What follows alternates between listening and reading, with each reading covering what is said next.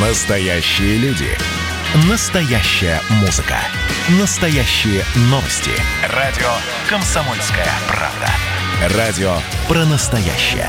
97,2 FM. эм. Как дела, Россия? Ватсап-страна! С 1 июля все пенсии и пособия можно будет получить только на карту «Мир». Вот таков вот закон, который вступает в силу, и по этому закону все пенсионеры и те, кто получает социальные выплаты от государства, должны оформить карту МИР. Закон этот был подписан президентом еще в 2017 году, и переходный период, когда человек мог выбрать альтернативные меры, методы получения, он составлял три года. И заканчивался вообще 1 июля 2020, но из-за пандемии еще на год продлили. И ведь все равно, это вот как с приватизацией квартир. Казалось бы, она была растянута во времени, ну, на продолжительный срок. И все равно находились люди, которые пытались запрыгнуть в последний вагон и не успевали. С нами на прямой связи Тимур Аитов, заместитель председателя комиссии по цифровым финансовым технологиям Совета торгово-промышленной палаты России. А, Тимур, здравствуйте. Добрый день, рад.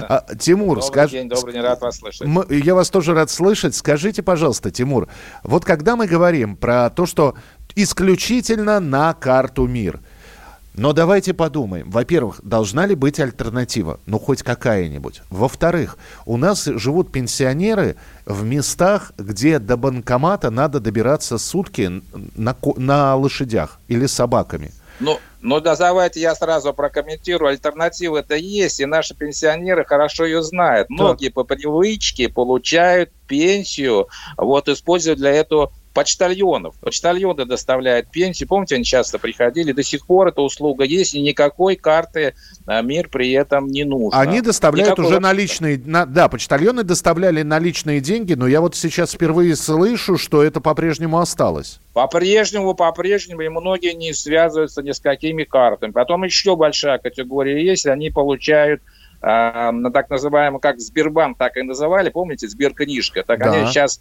есть специальный вклад, к которому тоже не привязана никакая карта. И прямиком деньги идут вот на этот вклад, который многие опять по старинке называют Сберкнижкой. Тоже никаких изменений с 1 июля вносить не потребуется.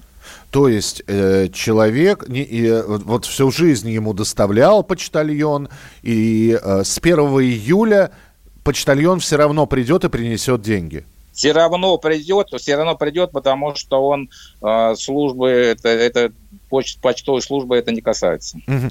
А, хотел бы у вас спросить, э, при этом без какого-либо пренебрежения к картам МИР, к нашей платежной системе, но обратите внимание, у нас, э, например, кэшбэк за туристические поездки на карту МИР, зарплату некоторые государственные предприятия на карту МИР, у нас э, пенсии сейчас на карту МИР.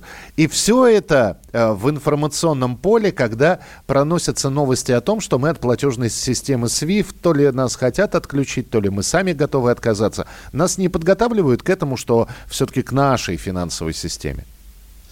Ну, и подготавливают, а с другой стороны, ничего плохого я в этом не вижу. Для чего-то нужно было эту систему выпускать, я имею в виду карту мира. И, конечно, людям отчасти ее ну, не, не- не навязывают, а рекомендуют ча- чаще использовать. Конечно, если, допустим, а, произойдет какой-то не по SWIFT, я имею в виду, а конфликт, касающийся международных платежных систем. Помните, были случаи за границей, они отключали а, с карты своих международных платежных систем. Но я не буду напоминать эти случаи. В принципе, теоретически э, могут они и подумать на обслуживание, а подумать о том, что уйти с российского рынка. Если уж так совсем будет у нас э, плохо э, отношения развиваться, а тут как раз поможет поможет противодействовать вот этой акции «Карта Мир».